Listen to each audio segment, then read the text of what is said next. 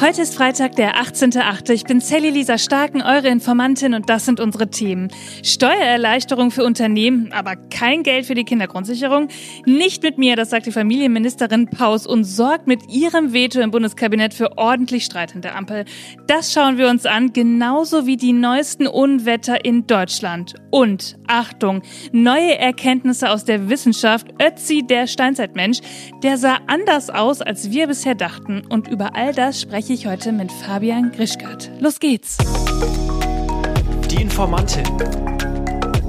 News erklärt von Sally Lisa Stark. Ihr Lieben, Ende der Woche und ihr wisst ja langsam, was das bedeutet. Ich habe heute wieder einen Gast dabei und wir lassen gemeinsam so ein bisschen die Woche Revue passieren. Ich freue mich richtig, richtig, dass du da bist. Lieber Fabian Grischkat, herzlich willkommen. Hallo Sally, danke, dass ich hier sein darf. Ich sag dir das, diese Woche, die hat ja ganz schön in sich. Die Sommerpause ist vorbei und ich glaube, dass in der Ampel einiges passiert ist, was wir heute besprechen können, oder? Was meinst du? Oh ja, definitiv. Und du bist ja auch, also du machst ja auch ganz viel politischen Content auf Instagram, auf TikTok und meistens so zu Themen Klimaschutz und queere Rechte. Ich liebe ja deine äh, queere News weltweit, die finde ich richtig super. Erzähl doch mal, wie bist du dazu gekommen, dass du das machst? Ja, wer mich aus alten YouTube-Zeiten noch kennt, weiß, dass ich ursprünglich mal Kurzfilme und Comedy-Videos gedreht habe und so recht schnell eine junge Community aufgebaut habe. Und mit der Zeit fand ich immer weniger Gefallen an Comedy-Videos und erkannte eine Art Lücke, ein Fehlen von politischen Formaten für junge Menschen, besonders im social-medialen Raum, also dort, wo ja gerade die Gen Z die ersten Berührungspunkte mit Nachrichten hat. Und deshalb bereite ich jetzt seit ein paar Jahren komplexe Nachrichtenmeldungen so auf, dass sie eine Instagram- und TikTok, also in so eine Instagram- und TikTok-Schablone passen und dort ein Publikum erreichen. Richtig cool. Und ich glaube, dass du uns da heute auf jeden Fall auch weiterhelfen kannst, weil wir machen das im Podcast hier ja auch so, dass wir versuchen, Politik total einfach zu erklären, damit es wirklich jeder verstehen kann und wir am Ende alle so ein bisschen schlauer sind. Und ich würde sagen, wir fangen an, oder? Was meinst du? Ja, du bist die Chefin. Oh, endlich mal hier. Fabian, die Sommerpause ist vorbei. Und was heißt das? Ja, die Ampel, die streitet sich schon wieder. Und ja, und das doch eigentlich, obwohl alle im Urlaub waren. Und ich habe ja wirklich gedacht, ich meine, es sind alle mit Streit in den Urlaub gegangen, aber man denkt dann ja, oh, so eine kleine Verschnaufspause. Vielleicht fühlen sie sich danach so ein bisschen besser und denken dann, wir können jetzt ja alle mal ein bisschen entspannter über den Bundeshaushalt nachdenken. Ist aber nicht so. Es ging schon wieder gut los. Sie haben sich ja Mittwoch zusammengesetzt und wollten ein paar Sachen klären, genau für diesen Bundeshaushalt 2024. Und da gab's Streit beim sogenannten, jetzt kommt's, Wachstumschancengesetz. Hört sich ganz schön abstrakt an, oder? Ja total sperriger Begriff, obwohl, wenn man beim zweiten Mal lesen genauer drüber nachdenkt, dann finde ich diesen Begriff gar nicht so überraschend.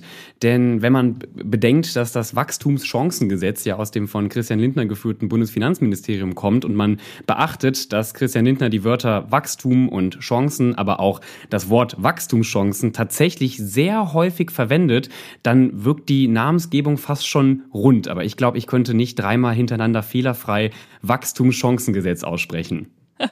Ich lasse dich das jetzt auch nicht machen. Das ist ein kleiner Zungenbrecher. Aber eigentlich ist es relativ simpel, um was es geht. Es geht natürlich um Steuererleichterung für Firmen. 50 steuerpolitische Maßnahmen, die sollen die Wirtschaft um rund 6,5 Milliarden jährlich entlasten. Und Finanzminister Lindner, du hast gerade schon gesagt, der steht hinter diesem Gesetz und der meint, wir brauchen eine Förderung der Wirtschaft.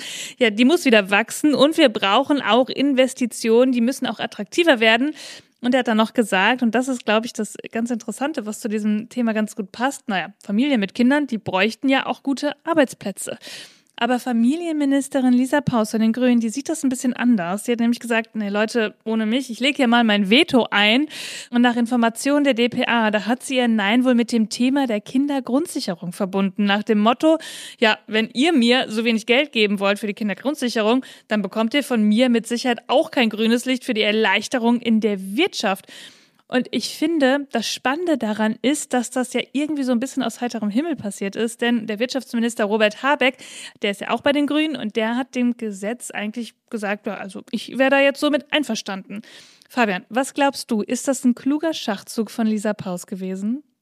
Ich bin kein politischer Analyst, also wie klug oder unklug diese Entscheidung langfristig ist, das kann ich schwer beurteilen. Aber dass die Union jetzt zum Beispiel der Bundesregierung eine geballte Regierungsunfähigkeit vorwirft, das war ja fast schon absehbar und ähm, das erwartet man ja auch fast schon von einer Opposition. Das würde ich an dieser Stelle mal ausklammern. Mich verwundert mehr, die Empörung seitens der FDP, da sie ja die Partei ist, die in den letzten Monaten immer wieder Vorhaben blockiert hat, sogar auf EU-Ebene. Und ähm, sie ist eben auch Teil der Regierung. Also oftmals vergesse auch ich, dass die FDP Teil dieser Bundesregierung ist. Und ähm, dieser Streit, der jetzt da gerade entfacht und den ja auch die FDP maßgeblich vorantreibt, der kann auch nachher negative Auswirkungen auf die gesamte Ampel haben und somit ja auch der FDP auf die Füße fallen. Also dass die da jetzt so hart in die Konfrontation Konfrontation gehen, halte ich auch für die FDP und die gesamte Bundesregierung nicht für sinnvoll.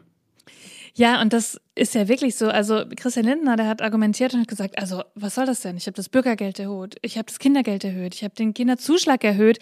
Mehr können wir uns gerade einfach nicht leisten. Und Lisa Paus sagt, entschuldige bitte, aber die Kindergrundsicherung, die brauchen wir für alle. Und da müssen wir die Leistung erhöhen, damit gerade auch den armen Kindern geholfen wird.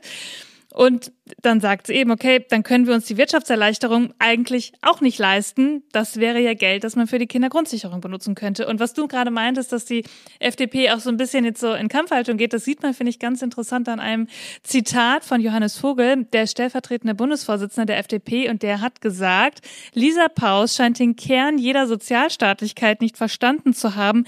Erst muss erwirtschaftet werden, was verteilt werden kann. Und um das Erwirtschaften und die Wettbewerbsfähigkeit müssen wir uns jetzt erstmal wieder kümmern. Also ich finde das ganz schön krass, so eine Aussage im Bereich auch der Kindergrundsicherung treffen zu können. Was sagst du dazu?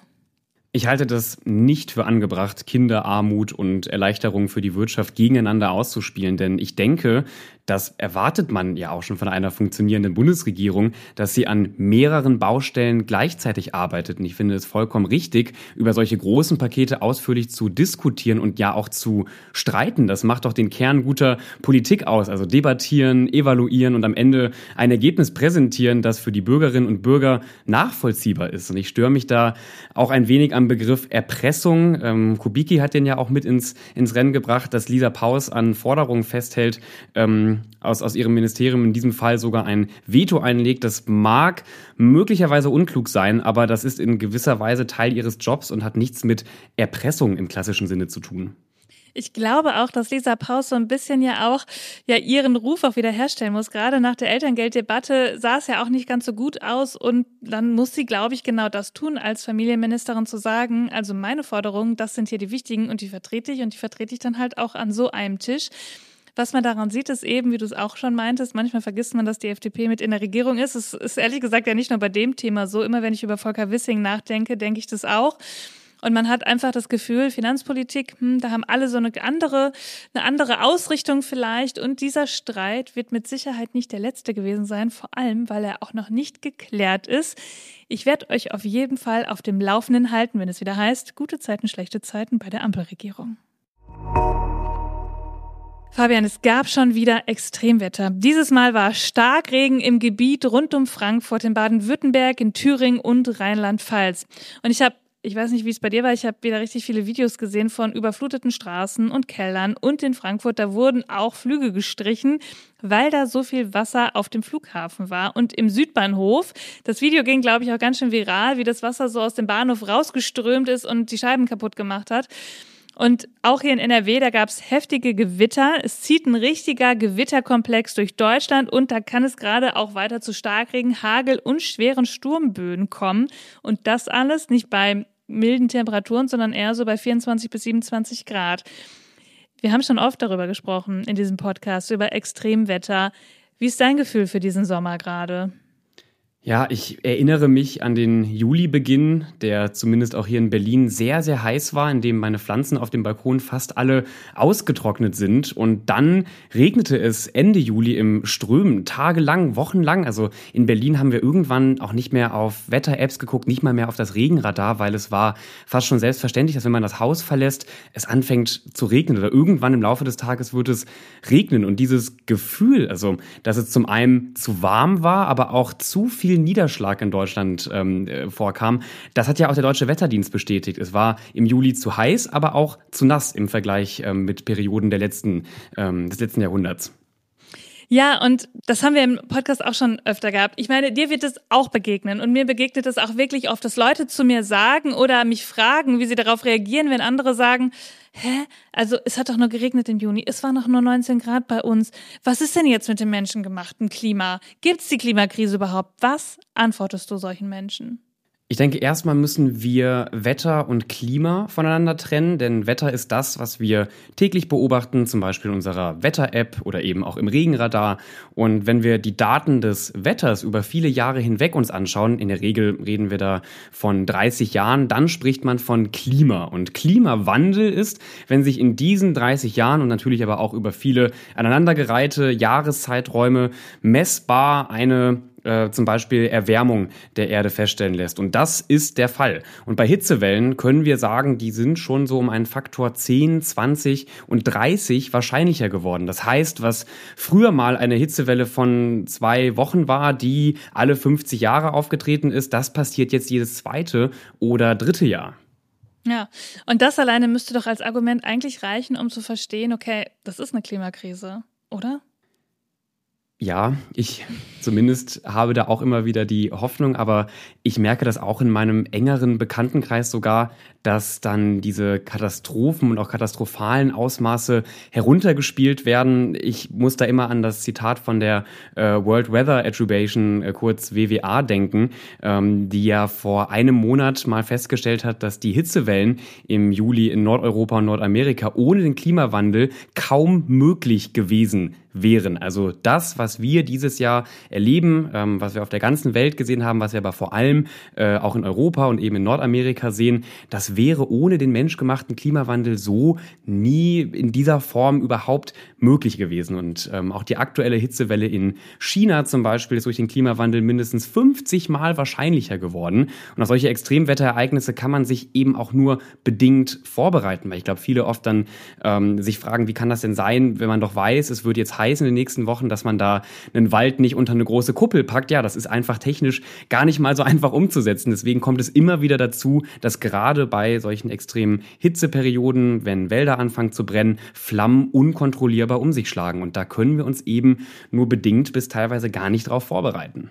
Ja, genau so ist es. Und das passiert auch, wenn wir jetzt über den Tellerrand hinaus gucken. Auf Teneriffa, da brennt es jetzt ja auch. Und da sind die ersten Dörfer evakuiert worden und die Feuerwehr sagt, die Waldbrände sind außer Kontrolle. Ich habe dazu ein ganz spannendes ja, Zitat, also es ist nicht ein richtiges Zitat, es ist eher so, wie ich es zusammengefasst habe. Bob Blume, der war vor einigen Wochen auch hier zu Gast und der hat gesagt, dass ist mir wirklich in Erinnerung geblieben, wenn die Deutschen die Klimakrise merken, dann ist das meistens im Urlaub, weil sie es da so wirklich trifft. Und ich glaube, dass da ein bisschen Wahrheit dran ist.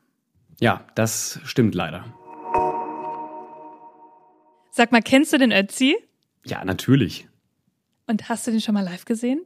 Ich war tatsächlich als Kind in einer Ötzi-Ausstellung, aber ich weiß, dass ich ganz enttäuscht war, weil er war nicht dort. Also es gab ganz viele Nachbauten und ähm, ganz viel Erklärung drumherum, aber der Ötzi Ötzi wurde dort nicht ausgestellt. Ich war auch als Kind in so einer Ausstellung und ich weiß das noch sehr genau, weil mir da so schlecht geworden ist. Halt überall diese Fotos waren von dieser Gletschermumie, die wirklich, also wenn wir mal ganz ehrlich sind, ich habe mich damals schon gefragt, ist das überhaupt was für mein Alter? Äh, das frage ich mich manchmal heute auch noch, wenn ich diese Bilder sehe, weil eigentlich sieht der schon richtig gruselig aus. Mir ist das schlecht geworden und ich weiß noch sehr genau, dass wir rausgehen mussten und ich erstmal ein großes Stück Schokolade essen musste. Und für alle, die es nicht wissen, der Ötzi, das ist der oder die Gletschermumie, die ist 1991 gefunden worden in den Ötztaler Alpen. Und da kommt der Name dann auch her, passend Ötzi. Über 5000 Jahre war er eingeschlossen unterm Eis und deshalb heißt er auch bei manchen der Mann aus dem Eis. Ja, alle wollen neben dieser gruseligen Mumie ja eigentlich wissen, wie hat der Typ eigentlich früher ausgesehen? Und du kennst wahrscheinlich auch, es gibt ganz viele Dokus oder auch Illustrationen, das hast du dann wahrscheinlich als Kind auch gesehen bei dieser Ausstellung. Ja. Er sieht aus wie so ein klassischer weißer Europäer. Ich finde immer so ein bisschen wie so ein Bayer, der gerade irgendwie so aus dem Wirtshaus gestolpert ist mit seinen zottligen Haaren, so ein bisschen Bart, ne? Also so, so richtig, so richtig europäisch. Ja. ähm, nur der Bierbauch, der fehlt. Ja, und 2017, da gab es auch einen Film und Jürgen Vogel durfte ihn damals spielen und musste damals auch so eine Perücke aufsetzen. Aber jetzt Sensation, der Ötzi, der ist gar nicht so weiß und der hat wahrscheinlich auch gar nicht so viele Haare. Er ist dunkelhäutig. Die neuesten Erkenntnisse zur Herkunft und Hautfarbe, die gehen auf die Arbeit eines internationalen Forschungsteams zurück. Zudem, da ist zum Beispiel unter anderem der Bozner Mumienforscher Albert Zink dabei und auch ganz viele andere spannende Menschen und die haben das analysiert und gesagt, der Mann aus der Kupferzeit, der hat eine genetische Veranladung zur Kahlköpfigkeit, also eher eine Glatze und kein zottliges wildes Haar und eben dunkle Haut. Das Zitat fand ich ganz schön. Er hat nämlich gesagt, oder einer der Forscher hat gesagt, genetisch sieht Ötzi so aus, als wären seine Vorfahren direkt aus Anatolien angereist. Das ist doch spannend, oder? Dass wir Europäer erstmal von einem weißen Vorfahren ausgehen, oder? Ich finde das gar nicht so überraschend. Ich habe natürlich die Meldung auch sofort gesehen. Ich war aber, wie gesagt, selbst jetzt überhaupt nicht überrascht davon, da uns gerade als EuropäerInnen das ja schon des Öfteren mal passiert ist, dass wir in einer sehr eurozentristischen und eben auch weiß geprägten ähm, Art und Weise auch über historische Ereignisse denken und ja immer mal wieder auch die Geschichte verklären. Und ich glaube, für ähm, Menschen, die auch viel in der Antirassismusarbeit tätig sind, für schwarze Menschen, für eben nicht äh, weiße EuropäerInnen, ist das vermutlich auch gar nicht so eine verblüffende Meldung, dass wir da einen Fehler gemacht haben. Ja, das glaube ich auch. Äh, und vor allem, man konnte ja eigentlich auch sagen, dass die, die Hautfarbe quasi der Mumie schon damals hätte Ausschlag dafür geben können, dass man sagen könnte, okay, sie sehen aus wie ägyptische Mumien. Da hätte man schon damals diesen Schluss ziehen können. Aber ich habe im Spiegel einen ganz schönen Satz gelesen und ich finde, der passt relativ häufig auf weiße EuropäerInnen, also damit auch auf uns. Wir Menschen sind befangen, immer und zu jeder Zeit, selbst wenn wir es nicht wollen. Das, was wir sehen, was wir wahrnehmen, ist immer auch beeinflusst davon, welche Vorstellungen wir in uns tragen. Und so haben wir den armen Ötzi seit 30 Jahren einfach völlig falsch abgebildet. Ich bin sehr gespannt, ob es jetzt bald einen neuen Film gibt und eine neue Figur in der Ausstellung in Tirol. Ich fahre am Wochenende in Urlaub, vielleicht gucke ich da direkt mal vorbei. Wir fahren nämlich in die Ecke. So, Fabian, hast du uns noch News mitgebracht? Ne, ich habe ja die Aufgabe bekommen, ich soll ja Good News mitbringen und tatsächlich ist, ist immer die schwierigste Aufgabe eigentlich. Ja, es, ne? ist, es ist wirklich gar nicht so leicht, weil meine Hauptschwerpunkte sind ja ähm, queere Rechte weltweit, aber eben auch die äh, Klimakrise und wie vielleicht auch der Begriff Klimakrise schon verrät, das ist mehr eine Krise, als dass man da immer die tollsten Good News mitbringt, aber auch in Krisen ist es ja natürlich wichtig, dass man die Hoffnung nicht verliert und eine Meldung, die zumindest mich sehr hoffnungsvoll äh, gestimmt hat, das war einen Klimaprozess in den USA. Da haben nämlich junge KlägerInnen einen historischen Sieg errungen. Die Richterin, und ich hoffe, ich spreche sie jetzt richtig aus, äh, Katie Seeley, Kathy Seeley, die entschied am Montag, dass der US-Bundesstaat Montana das verfassungsmäßige Recht der KlägerInnen auf eine saubere und gesunde Umwelt verletzt habe. Was bedeutet das konkret? Das bedeutet, dass ein Landesgesetz äh, damit für verfassungswidrig erklärt wurde, das Behörden erlaubte, bei der Überprüfung von Genehmigungsanträgen für Projekte im Bereich Erdöl und Erdgasgewinnung die Auswirkungen von Treibhausgasen außer Acht zu lassen. Und was mich an dieser ganzen so sperrig juristisch klingenden Meldung aber total hoffnungsvoll stimmt und, und mich total gefreut hat, war, dass das ähm, Urteil zum einen jetzt auch andere ähnliche landesweite Verfahren begünstigen könnte und da ordentlich was ins Rollen bringen kann und dass die 16 Klägerinnen und Kläger alle zwischen 5 und 22 Jahre alt waren. Also meine Generation und sogar noch die jüngere, also die ganz junge Generation. Und das ist doch irgendwie toll zu sehen, dass sich junge Menschen zusammengeschlossen haben, engagiert haben, vor Gericht gezogen sind, natürlich auch äh, mit einer gewissen Hilfe und Unterstützung und am Ende gewonnen haben. Das ist die beste Good News, die du hättest mitbringen können. Ich habe das auch gesehen und fand das richtig, richtig stark. Und ich finde, das ist der passende Wochenabschluss gewesen. Danke, dass du da warst, Fabian. Es war richtig schön mit dir. Danke, dass ich hier sein durfte. Kommst du noch mal wieder, wenn ich ja, dich gerne, wenn ich wieder eingeladen werde. Klar, klar, auf jeden Fall. Ihr Lieben, das war schon wieder für diese Woche. Ihr findet wie immer alle Informationen und Quellen in den Shownotes. Informiert euch selbst, sprecht darüber, bildet euch eure eigene Meinung. Schreibt mir, wenn ihr Fragen habt oder Anregungen oder schickt mir eine nette, na, bitte nur nette Sprachnachrichten auf Instagram. Ich freue mich wie immer über eine Bewertung. Erzählt eurer Familie davon, euren Bekannten, euren Freundinnen. Personen auf der Straße, ist mir ganz egal. Hauptsache, Menschen hören diesen Podcast und bekommen Politik erklärt und verstehen ein bisschen mehr. Das macht am meisten Spaß und deshalb hören wir uns am Montag auch wieder, denn irgendwas passiert ja immer. Bis dann. Die Informantin. News erklärt von Sally Lisa Stark. Eine Produktion von 7 One Audio.